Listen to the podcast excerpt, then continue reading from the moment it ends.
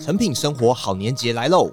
一月十八起，会员来店消费即可兑换限量成品龙年红包袋，满额再赠圆满吉利好年礼。春节期间来成品走春送开运礼，满额再抽电动机车。更多活动详情，请洽迷成品官网。其实我觉得爱与不爱，我自己到现在觉得最难的是，有的时候母亲她已经用尽全力在表达爱了，可是。也许他的管道是失灵的呀，那在孩子的感受上，他就是没有感受到爱，这样子的可能其实也是存在的嘛。我自己在想这件事情的时候，会觉得那能不能够反面来写，就是对一个安稳的孩子来说，他可能是在一个充满爱的家庭长大，但实际上他妈妈可能心中是冷漠的，这样不可以吗？我们高喊说，哦，妈妈天生就会爱小孩这件事情。他到底要以怎么样的方式才成立？是他真的充满爱，但最后他把小孩从顶楼丢下去，那才是爱？还是他其实是没有爱的，但他把所有事情都做好了？欢迎收听《迷成品 Podcast》，今天读什么？在这个单元，我们精选一本书，邀请来宾深度分享，聊一聊这本书带给我们的阅读趣味、启发与思索。大家好，我是承轩。最近迷诚品 Podcast 正在进行年度的听众意见调查，想要邀请听众朋友们收听完节目之后，动动手指，告诉我们你是谁，你喜欢听哪些主题。根据前两年的调查结果，我知道我们的听众里面女性比男性多一点点，在三十岁左右的人也不在少数。有鉴于此，过往我们介绍为什么我们不想生这本书的时候，获得很多的回响。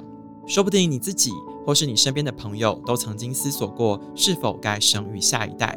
今天要和大家介绍一本小说，书名叫做《满花》。这本小说它聚集了五个和生育有关的女性故事。让我们欢迎这本书的作者林文心。文心你好，大家好，我是文心。文心，你是一九九四年出生的，其实很年轻哎，今年才要满三十岁。我很好奇，你是在什么时候开始有过思考，说哦，我要不要生一个孩子？我要不要成为一个母亲？有这种问题的反思？我后记应该有稍微提到，大概就是开始谈恋爱的时候，嗯，那蛮幸运的是，几次谈恋爱的对象都蛮有长期发展的打算。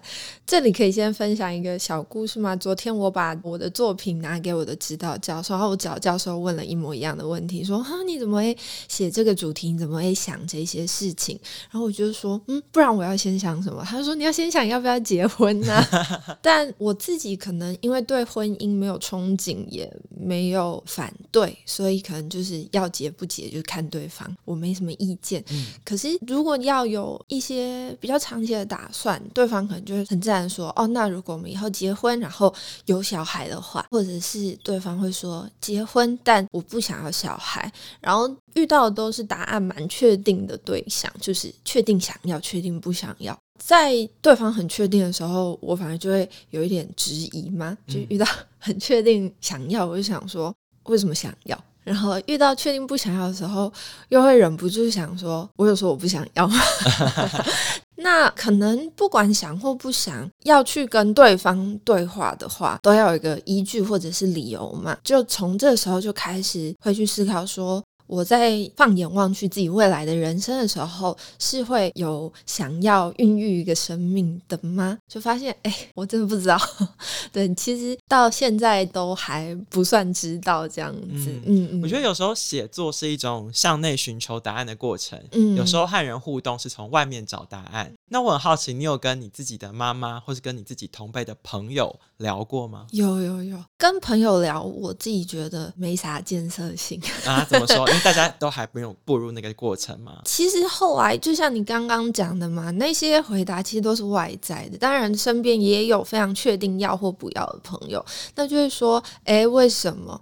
其实很有趣的是，就是我有个朋友就很明确跟我说他想生，他说小孩很好玩呐、啊。然后另外有一个朋友就是一模一样的原因，可是他是说不想生。他说我不想生，因为没有小孩，人生才好玩呐、啊。就会发现说哦，面对这些五花八门们的答案，可能每个人思考生育的路径都不大一样，最后就会觉得，可能我能做的就是把自己的一些思考记录下来，嗯、这样。因为在讲生育这件事情的时候，我们想的是要不要成为一个母亲。那我觉得往回推的是，那你自己跟你自己母亲的互动，在你跟她相处的过程中，你觉得她是有这样深思熟虑过之后才生下了你，还是说其实也没有呢？我觉得他肯定没有，有聊过吗？有，但我妈有一个蛮棒的优点，或者是被我训练出来的嘛，就是她可能跟我聊天，甚至于跟我吵架，照惯例都是吵不赢我。然后最后她表达她的爱的方式，就是会对我说：“我只要想过我做什么决定，她都支持。”所以我想，我生或不生，妈妈可能都不会多说什么。那有。我跟他聊过说，可是不生的话，不知道会不会后悔。他就说，哦、呃，生也没关系，但你生出来不要给我带，我带你跟你妹已经够累了。嗯嗯嗯，反而跟一般要做阿公阿妈的人不太一样。他可能觉得照顾我跟我妹蛮辛苦的，不想再来一次。那我们回过头来聊这本书，这本书的书名叫做《满花》。嗯，跟听众朋友解释一下吧，《满花》是什么意思？满花其实它是这一本小说集里的其中一篇。那在它作为篇名的时候，后面有附上一个括号的一串拉丁文。那个拉丁文指的是重瓣花的意思。其实我自己不会用那一篇来含摄整部小说集，只是单就“满花”这个词的词义的话，重瓣花它之所以会是重瓣花，是它的花的授粉那一些器官全部都。已经不知道为什么变成花瓣了，所以它是一种有性无欲的花种，然后它只能用扦插来繁殖。然后它的拉丁学名翻译成英文直译就叫做 full flower，所以中文就是满花。那我是取了那个中文。那那一篇其实在谈的就是一个一直在避孕的。大学生的故事，那他在那个避孕的过程中，还是会很难免的去思考到生育的问题。但我自己，我自己一写完嘛，我就私底下称呼他为避孕大全，因为就里面提到了不止一种避孕的方式。我自己会觉得，会不会反而有一种思考生育的路径，是在你不断不断回避生育的时候带出来的思考？那那时候就借用了满花，就是重瓣花。这种有性无欲的花，作为一个类似象征的概念。我自己查了一下重瓣花，它的这个花种，它其实涵盖很多，比如说像我们熟悉的玫瑰啊、山茶花、康乃馨，它可能有一些都是属于重瓣花系。也很推荐大家买这本书来看，因为书封有很多的花，真的很漂亮。嗯，那讲到花这个东西，我觉得文学上好像就很喜欢用花来比喻。年纪比较大的听众朋友可能有听过花系列吧？到我这一代或文心这代可能会听到玫瑰瞳铃眼，就是我们经常看到用文学用花来比喻女生。那我不晓得。文是，你自己作为一个作家，你怎么看待这种比喻方式？我自己会认为，比喻是需要非常谨慎的一件事情。那先稍微小小离题一下，其实回顾整个文学史，女性身体被作为比喻，已经是非常常见，以至于泛滥的事情。就是我们谈殖民文学的时候，女体如国体的隐喻是非常常见。就是被殖民地的作家，他们经常描写女性，可能那个女性身体是很常会。比如说残花败柳，或者他会得性病等等的，它其实是用来做一种国族象征。那个被凌虐的女体象征于被殖民的国体。再到乡土文学的时候，女性身体延伸出去的譬喻变成是大地之母。所以我反而是在里面有一篇叫《沃土》，取名《沃土》的时候，我自己稍微斟酌了一下，当然后来还是决定用了这个篇名，是因为我觉得以土地去比喻女性，其实也是一个我自己在后。面看起来并不那么支持的事情了。那即使到后现代，甚至于当代的作家，女性凝视，以至于将女体作为一种比喻，不管是你刚刚提的玫瑰瞳铃眼也好。等等的，其实我们在文学史中都非常非常的常见。那我刚解释满花的篇名的时候，我有稍微避免使用“比喻”这个字的原因是，我比较情愿取这个篇名，将它称之为一个状态，但状态是会流动的，所以这或许只是流动中的一个切面，但它或许还可以有各式各样的样态。那也分享一件事情给听众，我前阵子刚好才采访了一位新人作家，那他的小说是写了很大量的动物跟鸟类。那那时候访问的时候，就难免会说，哦，那在小说中以动物作为比喻的原因是什么？他就顿了一下，然后很温柔的跟我说：“当然，读者要怎么诠释，他都尊重，他也很愿意听到读者各式各样的诠释。可是对他来说，他在写的不是比喻，他在写的就是鸟，就是动物，那是生命本身。那我自己会觉得，当然，满花听起来好像又是把女性身体作为一种譬喻，可是我更愿意它被解释为，就是那就是一种状态本身，那是生命本身这样。”嗯，如果回扣到文心讲的花就是花的话，我们看到它的生长常常是向下扎根，然后向上生长。那在这本小说集的第一篇就叫做向下扎根。想请文心跟我们聊一聊，这是一个怎样的故事？我自己会觉得它应该是一个蛮悲伤的故事，我不确定啊，也许有人读完觉得还好。它其实是用一个孩子的鬼的视角去看，那那个孩子他就是被卡在同一天里，然后那一天被不断不断的重复。那那一天从开始到结尾，就是他就看着他的母亲跟他居住的地方，然后日子就这样看起来很平凡的一天过到下午，他的母亲会抱着那个还是婴儿的他，走到他们住的公寓的顶楼，然后把婴儿丢下去之后，自己也跳楼自杀。这个叙事者就是这个婴儿的鬼魂，他就是被卡在这一天里，他反复的观看这个母亲谋杀他，也谋杀自己的这一天。那他试图去趋近母亲这么做的原因。那我自己的理解是，他或许最后找到了他的答案，可是也。确实有人读完跟我说，他觉得悲伤的原因是在于，好像这个鬼魂他自始至终都找不到答案。那我觉得蛮有趣的嘛，就是也许大家的阅读跟诠释都不太一样。我自己觉得应该不能叫有趣，应该说我自己觉得很特别的一点是，你选择的观看视角是这个小孩子的鬼的这个视角。嗯、那你在小说中又设计了一个角色，是一个邻居，他看得到这个鬼。我很好奇，当初为什么会想要做这样子的设定，或者是说他们之间的互动，你自己有觉得比较想要特别跟大家分享的地方吗？有一件可以分享的事情是，我后来查了一下，其实这个类型的社会案件不是孤立。虽然可能不多，但大家查一下应该都还是可以查得到。那我写过一篇散文，其实是我自己曾经很间接的经历过类似的事情。就我在我大概国中时期的时候，我的妈妈跟外婆都紧急接到一些通知说，哦，某个街区某个路段先不要走，因为有一些事故。然后后来辗转得知，确实就是有一位产后忧郁症的母亲，她带着自己的孩子去自杀，这样子。那这件事情，在我后来思考生育的时候，它会很像幽灵，就不断浮现。但说实话，我不认识那一位隔了一个街区的邻居，我也不知道具体他经历了什么。可是他好像就这样子留在我的生命里面了。后来我就觉得啊，解决不了的事情，就是把它写给小说吧。那开始写的时候，我会觉得，除了他的孩子，应该没有任何人有资格评论这位母亲为什么要做这样子的选择。我们都说小说是虚构，那那个虚构被我思考成一个如果，所以我想，如果我是这个孩子，我会怎么诠释这件事？我会怎么靠近这件事情？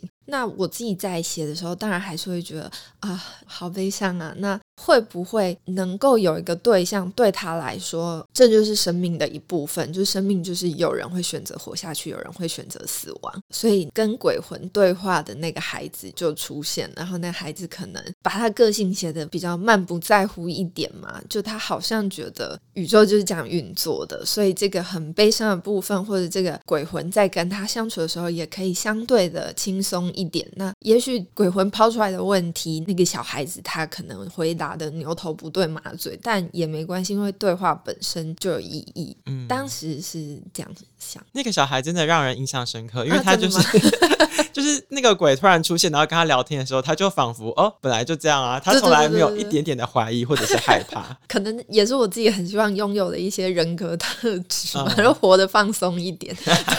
对，就看到鬼就说嗨，这样。有，我有感觉出从今天访问前到访问进行到现在，一直感觉到文心那种一个心里面小精灵在跳跃的感觉。好糗。那如果我们的听众朋友有看过文心的前一部游乐场所，然后到这一次的满花，其实大家可以知道，文心就是不厌其烦的一直在描写女体，甚至有人说你描写的这种执着，好像已经是另一种爱的表现。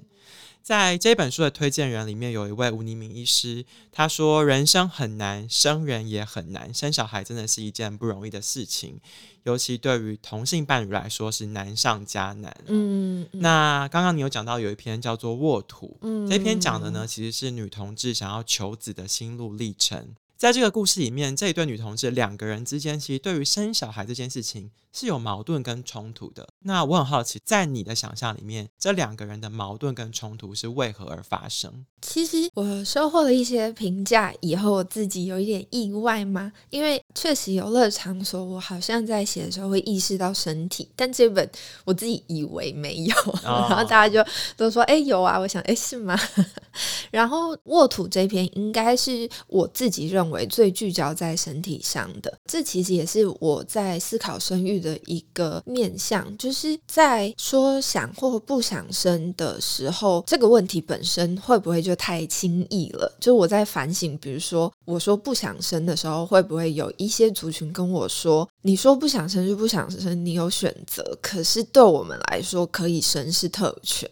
那我不太愿意自己在思考这个问题的时候有一种优越或自以为是，就忽略了这个面向，所以也还是想要去往这个困难去靠近。当然，就是不只是女同志啦，同志伴侣要有孩子，本身就会面对比较大的困境。因为其实身边有一些情侣朋友是一方想要小孩，一方不想要小孩。那我那时候想，哇，那如果是同志伴侣，一方想要小孩，一方不想要小孩，这个冲突跟张力应该会更复杂又更剧烈吧。但是其实这一篇确实，我想要去思考，就是我们的身体有何用途这一件事。所以其实也不止在谈同志伴侣怎么求子，他还谈这两个女生，她都是以身体为职业。嗯，他们是瑜伽老师，大家不要误会。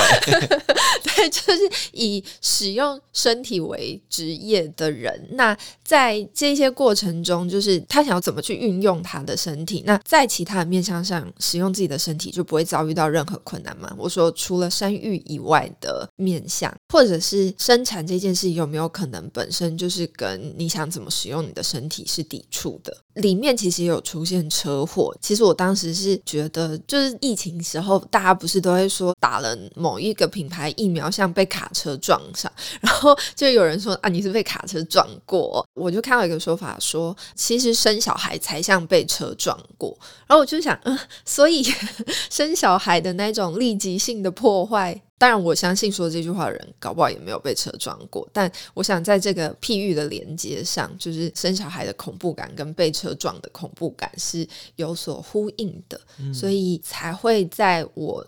聚焦于对身体的思考，怎么使用身体的篇章里面，这样子去把这个故事贯穿起来。其实我们在前面的几个篇章里面看到你在聊的是生或不生的这个选择，但是到后面有一篇叫做《长生万物》里面，我看到的是把小孩生下来之后，爱他与不爱他的另一个选择。我觉得这几年有越来越多这样的书，诶，就是在讨论说，妈妈是不是一定会爱自己的小孩？到底什么是母性？什么是母爱？它的意义到底是什么？其实我很好奇，像文心你自己好了，你跟你妈妈相处的时候，表达爱或表达生气的方式是什么？你曾经有一丝丝怀疑过，说你到底有没有爱我？有这种想法过吗？我长大以后蛮感谢她，因为我妈是表达爱非常非常直接的母亲。就我小时候，她应该一天会跟我说个三到十次“哦，妈妈爱你哦”那一种妈妈。但要说有没有怀疑，那肯定还是怀疑的。就是比如说小时候有妹妹生出来，然后就会觉得你比较爱妹妹，你比较不爱我。后来就会，其实我觉得爱与不爱，我自己到现在觉得最难的是，有的时候母亲她已经用尽全力在表达爱了，可是。也许他的管道是失灵的呀，那在孩子的感受上，他就是没有感受到爱，这样子的可能其实也是存在的嘛。但我不是说我妈就是这样，但我自己在想这件事情的时候，会觉得那能不能够反面来写，就是对一个安稳的孩子来说，他可能是在一个充满爱的家庭长大，但实际上他妈妈可能心中是冷漠的，这样不可以吗？我们高喊说哦，妈妈天生就会爱小孩这件事情。他到底要以怎么样的方式才成立？是他真的充满爱，但最后 他把小孩从顶楼丢下去，那才是爱？还是他其实是没有爱的，但他把所有事情都做好了这样子？嗯、但说回我跟我妈的话，我觉得我妈 应该蛮随的，就生到我这种小孩。前面就有提到说，哦，我跟他吵架，他常常是吵不赢我的，所以我长大到表达系统建立的蛮完全以后，我感觉愤怒，我就是会 直接表。表达的那一种，那我妈就会最后也吵不赢嘛，她就说：“好好，妈妈知道了。”这样子，然后她就说：“那你知道妈妈爱你吗？”然后我就会很生气的说：“知道。”可以理解啦，就是每一个人的家庭里面本来就有不同的相处模式，不同表达爱跟表达生气、表达正面、表达负面情绪的方式。这些方式每个人不一定都会感受过，但是透过阅读小说的过程中，你去看不同的故事，嗯、有些人可能会心有戚戚说：“哦，对我们家也是这样。”有些人可能会觉得：“哦，这个离他比较遥远一点。嗯”那我不确定在听这一集的时候，我们的听众朋友对于生小孩这件事情到底是保持着有共鸣，或者是比较无感。在这一本小说集里面，你的五篇故事都跟生育有关，但是有一篇叫做《雪莉的香水》。这篇明明就跟生育没有关系，但是你说这是一切故事的前身，嗯，这是为什么呢？这其实还蛮好玩的，就是当时这篇要不要放进去，也是有过一点讨论。那我后来还是决定把它放进去，是因为我自己会认为，在思考生育的时候，不知道为什么我很无法摆脱掉那个成长的意象。比如说，我们谈你能不能生一个孩子，好像都要说至少你要足够成熟。那繁衍也是植物的各个阶段，它要到一个繁衍期，它才会面临到这个问题。那雪莉的香水，它其实是一篇少女成长的故事，故事本身蛮轻巧的，但那就是一个国中女生，她可能正对世界感到非常非常困惑的时刻。我在后记也有谈到说，我自己会把这本作品定调为一本困惑之书，就是在完成以后，我对于要不要生育其实还不算是有答案的。那那个困惑具体来说是从什么时候开始？当然我自己个人是 从谈恋爱开始，但有没有一个可能是我们在成长的时候早就开始面对关于自己、关于世界、关于各式各样的困惑了呢？那一篇少女成长小说就是《学历的香水》，我想要尝试去捕捉的只是成长过程中一个很暧昧的阶段，就是她其实还什么都搞不懂。她尝试要搞懂的时候，世界变得太快了，所以这对我来说是一切的前身。就是或许我们的生命还没有发展到成熟期，已经开始去思考生育的那个阶段的时候，那困惑早就在那边了。文心，你自己说这是一本困惑之书，我觉得你的困惑可能也是很多女性听众朋友的困惑吧。那我不确定在写作的过程中，你是否会去搜集不同的资料，或是透过不同的阅读、不同的生命经验去获得写作的灵感。我很好奇，如果有听众朋友跟你带着一样的困惑，你有没有一些推荐的书籍、电影、音乐或故事可以分享给大家？在写这一些本身的时候，倒是没有特别去参考什么，因为我当时就只是很明确的有几个问题，就是正面的思考，如果生了会发生什么样的事，比如说身体的损坏与重建，然后爱的能与不能，或者是怎么跟孩子互动的问题。那反面就是不生的话，你避孕了，你就不思考生育了吗？你不生孩子，你就不会去思考，如果我有一个孩子是怎么样的人生了吗？所以在写的那个当下，其实这些问题对我来说已经太过庞大，我不会特别想去参考其他的东西。但我其实后来发现，可能这件事情真的太缠绕在我的生命里了。跟听众自我介绍一下，我有个本业是研究生，所以我前阵子在做的研究刚好是新世纪以来台湾女性作家写的科幻作品。很有趣的是，我在整理这些科幻作品的时候，发现这些女性作家也许自觉，也许不自觉的把一些母女议题都放在里面了。我自己会觉得非常好玩，是科幻，不论是硬科幻或者软科幻，它就是以一种科学想象的世界观。那人的身体可能是会经历一定程度的拼装或者是改造，那当然也会对时间产生一定的质疑。可是我处理的那几本小说，竟然不约而同都有谈到母女，甚至是不乏以其作为主题。我自己认为几位女作家的思考都非常精彩，所以也许可以跟听众分享。那这当中我自己最喜欢的一篇应该是林心慧的《零碰触亲密》。哦。那她其实不只是谈母女啦，但我会觉得她的母女关系在当中是非常抢眼的。那她怎么去写身体的更新跟母女关系的辩证，我自己很被吸引。